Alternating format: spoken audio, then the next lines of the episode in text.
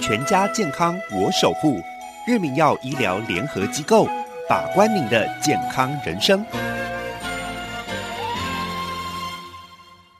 然后呢，那个计程车司机大哥就跟我分享，他说：“你们年轻人呐、买房子一定要买那种快要多的。啊，对对对，告诉你，我这样赚了多少多少钱。对，因为那个计程车呢，我也在车上，然后就坐在那个司机大哥的旁边，他就告诉我们说，你们年轻人都不会想啊，只会享乐啦，哦，对，对不对？然后说呢，要买就要买那种奥干魔花都短这种、欸，我真的是没有办法，那个用我的青春去赔的那个房子，老还要更老哎、哎，不是，而且老还要更老，我怎么知道都跟谈多久才会开始盖？那你会发现，哎、怎么都是商店呢？其实就要讲到说，这个日治时期它的市区改正计划，哦，当时是因为呢，在一九一一年的时候，台北市下来淹大罪，这个淹水，那淹水的时候，很多商家啊、店面啊都受到了影响。惨了，最近讲淹水，大家一定很多地方都深有感觉。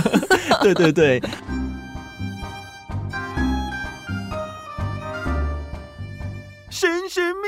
揣猫醋，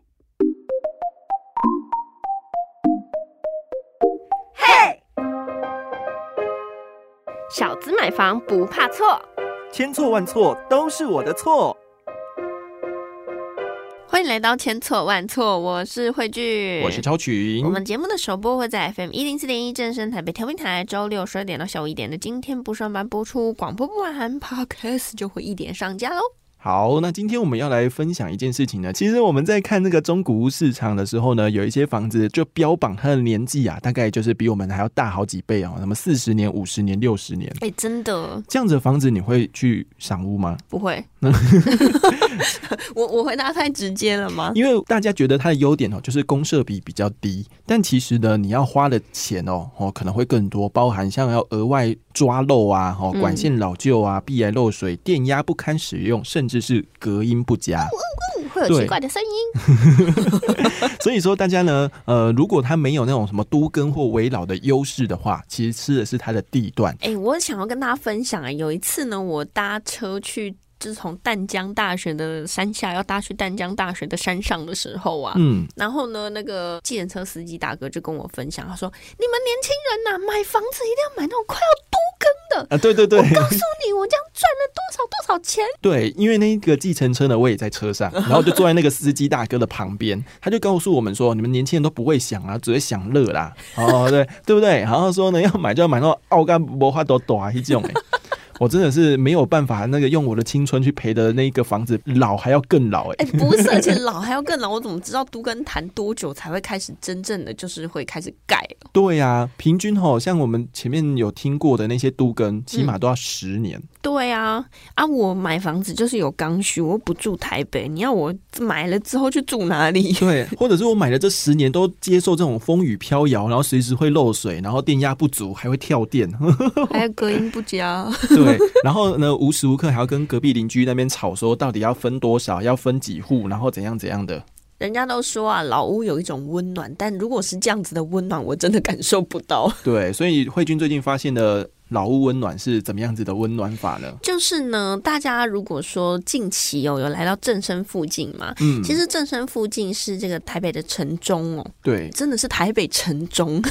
就是以前清朝的那个旧的台北城的里面、啊，对对对瞎来耶，然后就会发现呢，有很多一些像是遗址，嗯，比如说我们有这些天后宫的一个遗址在，你走一走在路边哦，都撞到一个碑。然后是你走在二二八公园里面走两步，又有一个碑。哦，还有什么贞节牌坊啊之类的，对对对，就是你会发现这边除了人文荟萃之外，历史的一些遗迹也都还蛮多的哦、没错。那在我们这个衡阳路上啊，最近呢有一个四联洞登入为台北的市定的古迹。嗯，这个四联洞呢，它其实是在衡阳路的五十四、五六、五八、六十这几家店。嗯那它其实是在日治时期的时候，配合当时的市区改正计划改建的。嗯那呃，他们其实早在民国九十五年的时候已经登记为历史建筑，但是为什么历史建筑不好好当，要把它登录成古迹呢？哎、这这其实我还蛮好奇，这之间的差异是什么的哦。嗯，但是呢，你知道，就是当你要变成古迹，跟你被登录为历史建筑，就是中间会有一些认定嘛。它对，真的值得是我们的这种应该要保存的吗？应该是说这个历史建筑呢，你只是 哦，就是呃具有一定的历史，然后见证这样子，但是你还是可以使用这个空间，还是可以住在里面。没错。但你一旦登录成古迹之后，那它就必须要有公益性质，让让大家可以去里面逛啊，去了解啊，这样子。其实如果你去逛，像是大道城，你就会发现有很多这样子的古迹哦。嗯。那其实最近呢，你就是看到北车这附近有很多很多的都更案正在进行。嗯。比如说大家以前喜欢吃的这个龙记菜饭，对。或者是说呢，像是有以前有一个非常有名的咖啡店，嗯，就在我们中山堂的旁边哦。对。结果呢？都拆了，没错。好，那那个委员们呢，就是针对这个四联动到底要不要登录成古迹哦，他们就评估说啊，你看呐，这个最近随着土地价值高涨，衡阳路的很多老建筑都消失了，不见了。那像那个慧俊说的，很多像中山堂旁边也都拆了。好，那这四栋呢，虽然外观长得不一样。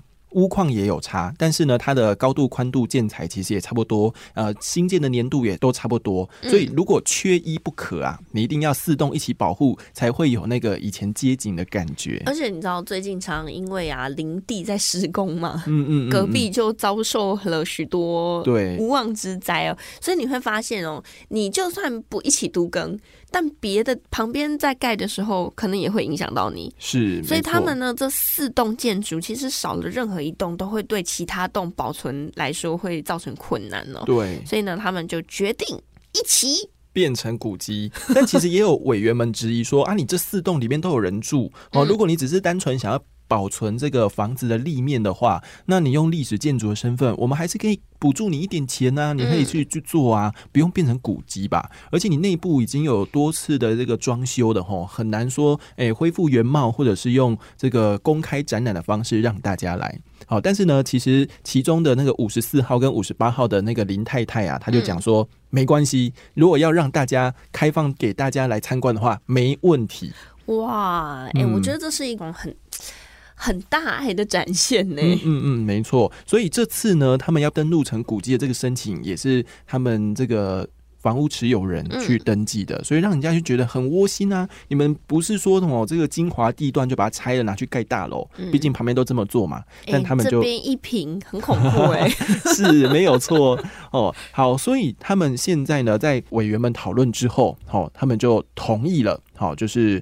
让这个地方变成古迹。不过啊，这再说它变成古迹，它应该也要有一点历史价值嘛。嗯，我们来看一下，好像是衡阳路的五十四号，它日治时期的时候呢，是富士屋和阳果子店哦，对，是总督府御用的名店。嗯。没有错，那其实呢，我们如果把那个地图摊开来看的话，因为当时为了纪念，把自己规划的很好，嗯，他就有画出一个地图，就可以把他的那个店名呢标示出来。哇，对，所以你看这些真的是有历史记载的。对，那再来五十六号又是什么呢？五十六号呢，其实是专门贩卖欧美杂货的艺兴本店，也是日治时期哦。对，那当时呢还有。后面呢变成生番屋，生番屋也是卖台湾特色名产的，只是因为后来因为。战后嘛，就是二战结束之后，日本人都跑了，所以之前原本在这边工作的五位经理呢，就把这家店顶下来，所以后来改名叫做五中行。所以你会发现现在的标题就写五中行。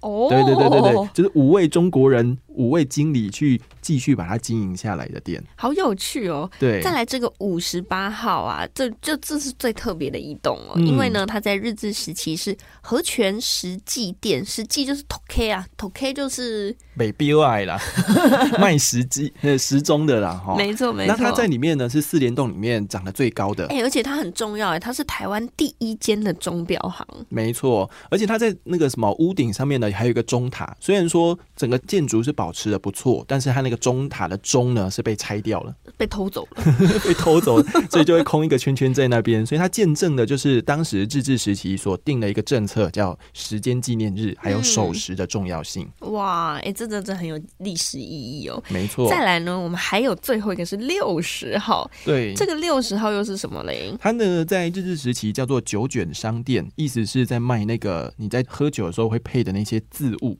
哦，对，字物。那在战后呢，它有改成菊水轩，哦，所以呃，这家店它的记录比较少一点，但是呢，你可以发现，在当时哦，都是呃很重要的商店。那你会发现，哎，怎么都是商店呢？其实就要讲到说，这个日治时期它的市区改正计划。哦，当时是因为呢，在一九一一年的时候，台北市下来淹大水，这个淹水，那淹水的时候，很多商家啊、店面啊都受到了影响。惨的，最近讲淹水，大家一定很多地方都深有感觉。对对对，好，所以当时台北厅呢，就是向总督府说，哎，我这边要重新规划，要不然的话，我怎么做生意呢？后来总督府有支持哦，也得到台湾银行的低利贷款，所以呢，就是提供这边金钱，然后开始盖。哎，这边离那个台银也超近。对，你在那个古地图上面也有看到台湾银行，就在这个我们看到的衡阳路的后方。真的？对。那其实除了他们在这里改正之外呢，你会发现他取的名字呢，就叫做荣丁。哦，荣丁指的就是繁荣的意思。嗯，那他们就打算把这打造成像是台北的银座一样。哦，就是一个商业中心。哇，哎，你不讲我都没对这边这么有 feel 呢。而且呢，我们讲到这个市区改正计划，它在盖的时候呢，你会发现说，它的房子的二楼以上呢，它采取的就是那种欧洲的建筑立面，所以就是那种巴洛克式建筑。然后呢，就是有四根柱子，然后柱子跟柱子中间是圆拱门圆顶的，对，圆拱形的这样子一个方式。那一楼呢，保留就是因为符合东南亚气候特色，有丁阿卡，就是骑楼。哎，这个很。重要，你知道这个帘呢？我最近就是常常会去走路的时候嘛，嗯，就发现很热嘛，那有时候会下雨嘛，对，就觉得哦天哪，有这个骑楼真的太棒了。对，而且呢，我们如果几个人有带伞的话，就可以拯救大家从这个骑楼到下一个骑楼 去。可是我就不懂骑楼跟骑楼之间，因为会可能会是不同时期盖的房子嘛，中间就有一个洞。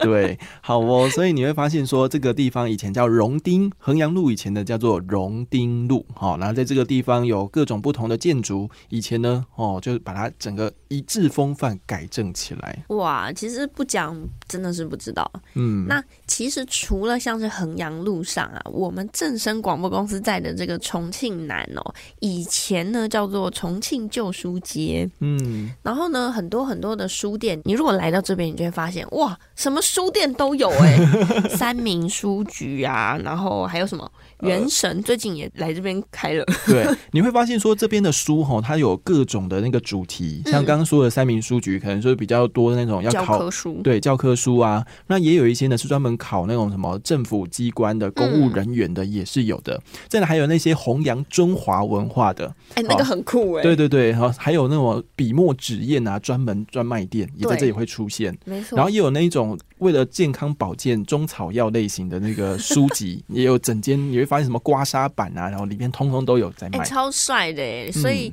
有时候大家可以过来这边逛一逛哦。最近我们这边都更的蛮激烈的，哎，不是，都更的蛮积极的哦。所以如果说大家还想要就是去看一下这附近的风貌啊，其实真的建议大家赶快来，赶快来。除了来看之外，哈，你会发现各个年代的这个建筑在这里都有出现，从清领日治、民国时期，通通都有。所以，我们来这边上班，根本就是被古迹给环抱住了。旁边像是有什么洋楼吧？呃，对，府台街洋楼吗？呃，府台街洋楼也是。嗯嗯。那像是那个台湾博物馆呢？它是当时日本的那个台湾总督府，为了要向全世界宣扬我在台湾治理的多好，嗯所以就盖了一个博物馆来宣扬政绩用的。哦，难怪这么突兀，因为它就是完全像是那个大英博物馆的那种。气派感对，然后斜对角的那个土地银行啊，以前在日治时期呢，叫做劝业银行，对的本店，本店就是那个本部的意思。那这个劝业银行就是劝大家赶快呢投入商业的发展哦，对，所以我会愿意贷款给你，但是你赶快去开店，赶快做生意。哇，超群真是历史小百科。再来就是，其实这附近有一家超级有名的店。嗯，你知道是什么店吧？是什么店？明星咖啡厅呢？啊，明星咖啡馆，没错。为什么说明星咖啡馆它有它也是有一定的历史意义哦？因为以前呢，在大家呃很喜欢开沙龙，对，沙龙要干嘛呢？有志之士聚集起来，一起聊聊未来。没有错，而且通常都是上流知识的这些组成哦。没错，所以呢，你会发现说，哎，很多搞不好台湾的建设啊，台湾的文学啊，台湾的译文啊，台湾的很多很多文化或者是商业啊的繁荣啊，真的是从他们这些沙龙啊里面慢慢的弹出来的。嗯，那明星咖啡厅很红的那个点心叫什么呢？叫做俄罗斯软糖。没错，这是我们蒋夫人对蒋夫人 最喜欢吃的东西哦。那每一次呢，我就是有时候去拜访客户的时候，就会去买一下。但是坦白说，我自己不太敢吃啊。哎，你们就会发现这一集有太多太多慧君不敢吃的东西了。如果你有听那个广播的话，嗯。好哦，所以你会发现说，我们这里呢，自古就是一个商业中心，然后呢，周边的这个建筑呢，也跟这些商业有紧紧相扣啊。所以商业很多，我们这边银行也很多。对，像我们刚刚讲的劝业银行，就是现在土地银行，然后后面的台湾银行是当时发行货币的银行，嗯，所以通通呢，就是。金钱结合商业，那结合店面，然后再结合这些市地规划，哇，这真的是最繁荣的地方呀！在冷门的那个银行哦，在我们这重庆南路上几乎都找得到。是的，好啦，所以说呢，我们今天的节目重点呢，在讲到说这些老房子，它不是只有。被拆除、都更，好这样子一个命运而已。它其实呢，也可以保有，如果它是有特殊的建筑或者时代意义、艺术价值的话，也是可以把它登录成古迹的哦。那当然啦，登录成古迹，政府还是有给一定的好处啦，可能会有一些像是容积的奖励呀等等的，在未来他们有需要的时候可以移转啊。嗯，所以呢，大家还是可以，就是在我觉得算是给这些老的建筑一些。更多元的机会，嗯，没错。好啦，所以呢，我们在这个登录成古迹哦，真的是房屋持有人真的。非常有大爱，好，希望把老房子、老故事继续流传下去。虽然说我们不是这里的屋主，名下也没有老屋，但是看到这样的故事，还是会觉得很感动的啦。嗯，好，那我们今天的节目呢，就到这边啦。欢迎大家可以到各大 podcast 平台收听节目，并且到今天不上班的粉专来留言，或者呢，你可以到 Mixer Box Apple Podcast 留五星好评，跟我们聊天。填充完之后，我们就下次见喽，拜拜。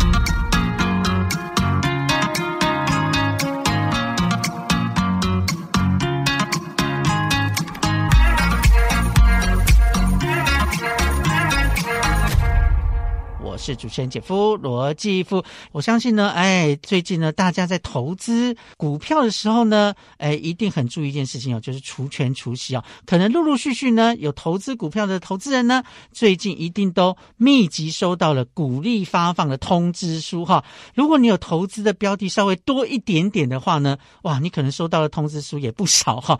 嗯，姐夫就想问大家哈，如果收到这个通知书之后呢，你会怎么处理？是留着呢，还是要丢掉？哈，嗯，如果留着的话，想说你可能整理一下哈，到底我今年，哎，看看到底收了多少的股利哈。可是呢，你可能会发现说呢，哎，这个每家发放的时间又不一样哈，你可能要等很长的一段时间才能把你手上各家公司股票的股利的资料收齐哈。哎，像我就是这样子哦，结果收齐了之后呢，你就会变成说。它变成堆在家里的某一个角落的废纸哈，久久都不会去处理它哈。那你说要丢掉吗？又想说，万一我要找这个相关鼓励的资料，又不知道从什么地方找起哈。好，如果你有这样的困扰的话呢，现在有方法解决了。什么样的方法呢？今天我们请专家来告诉大家。我们今天很高兴邀请到台湾集中保管结算所的。谷物部副理黄德平，哎，副理早安，主持人早安，还有各位听众早安。刚刚我讲，你是不是也有同感？对，确实有同感。那你自己有投资股票吗？呃，我确实有投资股票，而且在每年的这个时间，就是大概七到九月、十月都是出全期的旺季。是，其实您会收到非常多的纸本的通知，这个对于您保存，或者甚至说你想要查，嗯，其实这些都会造成一些的。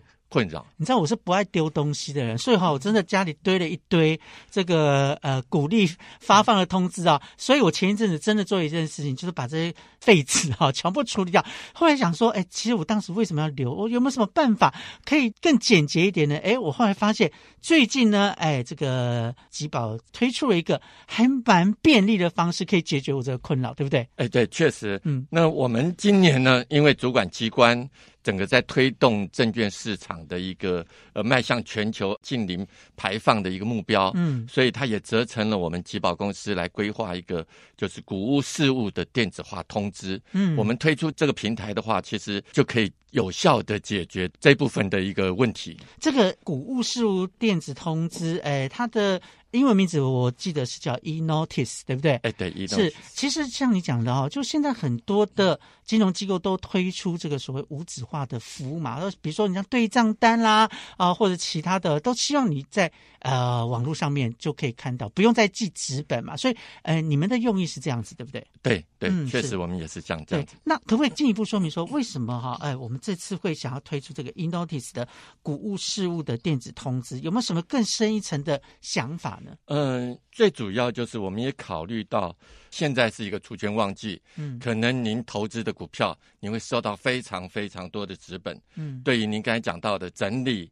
还有您的保存，因为这上面每个通知上面都是您的个资，嗯也有甚至您的个人财产。是，所以我们以前就常接到很多投资人反映说，哎，这个为什么呃不电子化？只要寄寄掉了，那对于我的财产其实反而造成一个铺路的风险。哦，对哈、像我们家真的发生过，就是我的这个投资股票的那些相关，不管是这个呃股东会通知书啊，或股利的发放书，投到我们家邻居去，还有还是我邻居拿给我的，这就感觉说，哎，好像我资料被人家看光的感觉，对不对？哎，对对对是。是，嗯嗯，所以嗯这第一个隐私的保障就有了嘛，哈，对嗯，另外呢，对于发行公司来讲，其实发行公司现在这个部分是因为依照法规，它必须要通知的。嗯，可是你想想看，一张纸需要花费纸张、印刷、邮寄等等的这些成本，嗯，哦，对于发行公司来讲，其实这些都是耗时、耗力，而且呃，对于环境来讲，其实都会造成一个排碳的一个负担。其实他的股东人数够多，比如说像一些全职类股的话，当然他们钱很多了，哈，可是这个也是一笔成本就是了嘛，对对？对对，啊，你刚才讲说对环境也有帮助，就是说，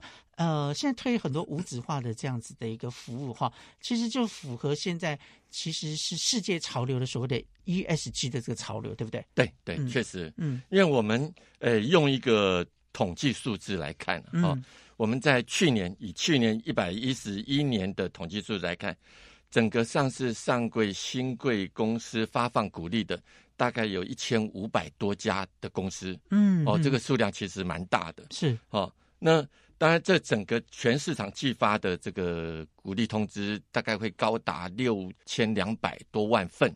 有那么多啊，六千多万份啊，对对对，每一年都是这样子的每数字。一年大概都是接近这哇个，数哎，字。大家可以想象一下，六千多万份的这个鼓励通知书堆起来，可能快要跟一零一样 高了。我在想，对对对对对 是是，哎，所以的确蛮浪费是哈。嗯，是，而且我们也想过，假设说所有投资人都同意来采用这个电子化的通知的话，大概可以减少碳排四百一十七吨嗯，哦，是那相当于大概有三万三千棵树的一个吸碳量，是也相当于六点五座的大安森林的一个效果。哦，就是这个截碳的效果，对不对？对对对啊是是是。嗯那整个纸张连接起来。节省的这个纸张可以环绕台湾大概有十六圈、嗯嗯嗯哦，那堆起来大概有十二点七座的一零一的高度。哦，还不是只有一座，是十二点七座的一零一的高度。对所以，如果真的全部都呃这个无纸化的话，对环境的保护呃是非常有这个效率的哈，而且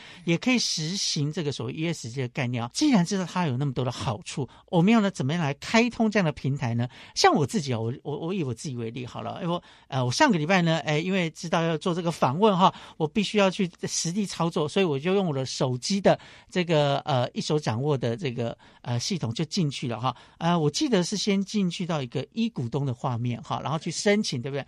然后申请完这个程序好像也没多久，我大概一分钟之内就解决了，是不是真的很方便很快呢？哎，对，我们以哎哎，假设说投资人开通了这个集保一手掌握的嗯 App，、是哦，其实您只要进来这个 App 之后，哦，在一个快捷的功能里面找到股东一服务，嗯，这个有一个红字的英文一，哦，嗯。这个部分点选下去之后，其实就会出现一个三格的一个画面。这里面，因为我们这个股东一服务，我们整合了电子投票，还有股东视讯会议以及呃股务事务电子通知这三个选项。是。好、那您就点选的第三个就是股务事务的电子通知这个选项，嗯。点选进去之后呢，输入您的 email，然后呢，你可能要回到您的信箱去认证这个 email，因为我们希望未来的通知我们会透过这个 email 哦，所以我们希望您这个 email 是正确的，是会有一个验证性嘛哈？对对对收到验证信，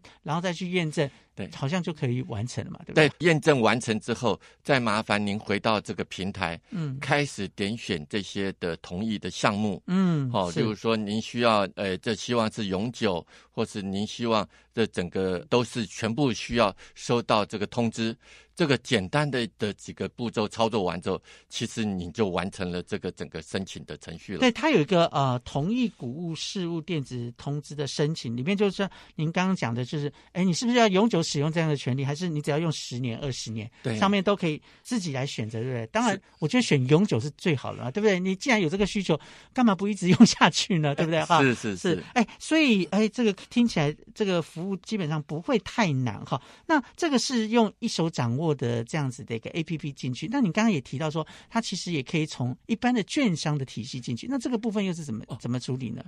在券商的部分呢，您可能也是在您的呃，您进入券商的下单 APP 嗯以后，哦，您可能会在您的快捷键或是一些它的功能提供里面找到电子投票，嗯或是有一些改版了，叫做股东一服务。嗯哦。这这两个部分其实都是同一个界面，点选进来之后，其实也是进到呃我们股东一服务的这个平台，嗯。然后您就可以在也是有出现电子投票、股东会视讯会议以及股务事务电子通知，嗯。就点选股务事务电子通知，那整个操作的程序就跟刚才一模一样，是是都是非常的便利的。那我想请教一下，就是说，在这样子的一个注册跟这个服务完成之后，它会有什么样主动通知的功能？我的意思说，哎，每年到了这个时候啊，哎，要发鼓励了哈，哎，我可能会忘记说点进去，那我们会有什么通知的机制吗、诶，我们当然会有一个 email 的通知。e m a i l 啊，对 email 的通知，嗯。然后呢，假设说您有开通的这个集保一手掌握的话，嗯哼，我们也会用推播的方式，是。直接推到您的手机上面。嗯。其实你就很了解说，哎、哦，我今天又有一个呃现金股利的入账了。嗯。哦。那另外呢，其实，在我们平台上面，其实还有一个功能，就是我们会把您投资的公司，假设说他已经同意使用我们这个股务事务电子化通知的这个呃部分的话，其实我们会把您今年收到的配息的金额，嗯会帮您加总起来。下面哦，真的、哦、会有一个加总的数字啊、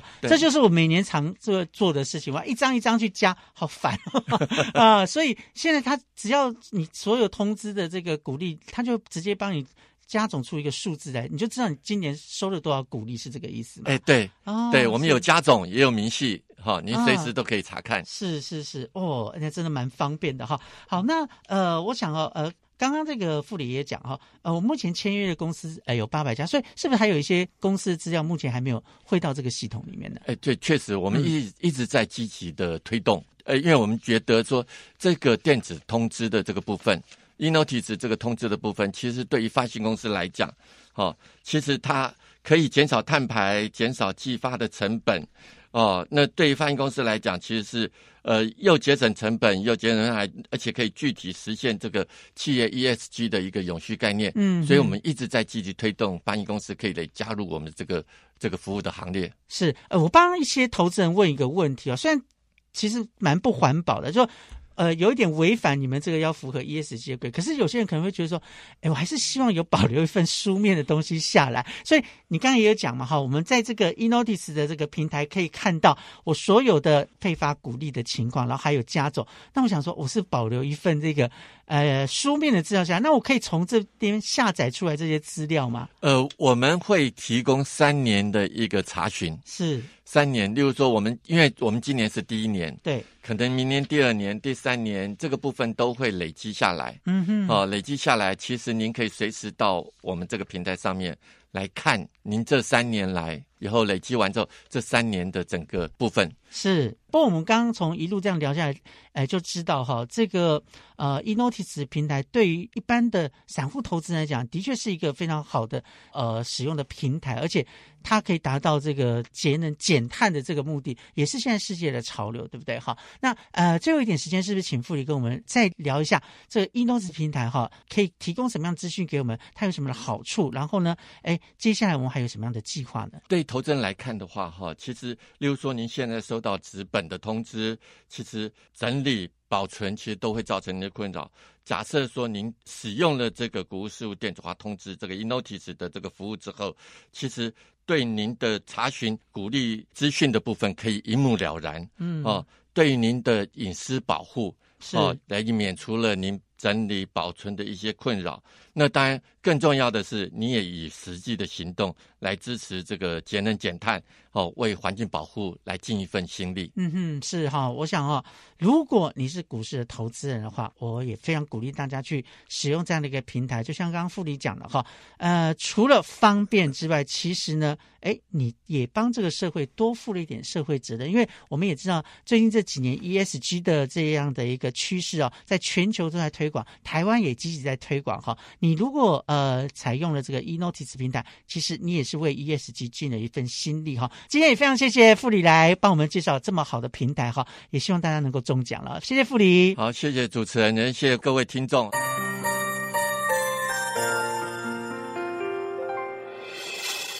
伤心的时候有我陪伴你，欢笑的时候与你同行。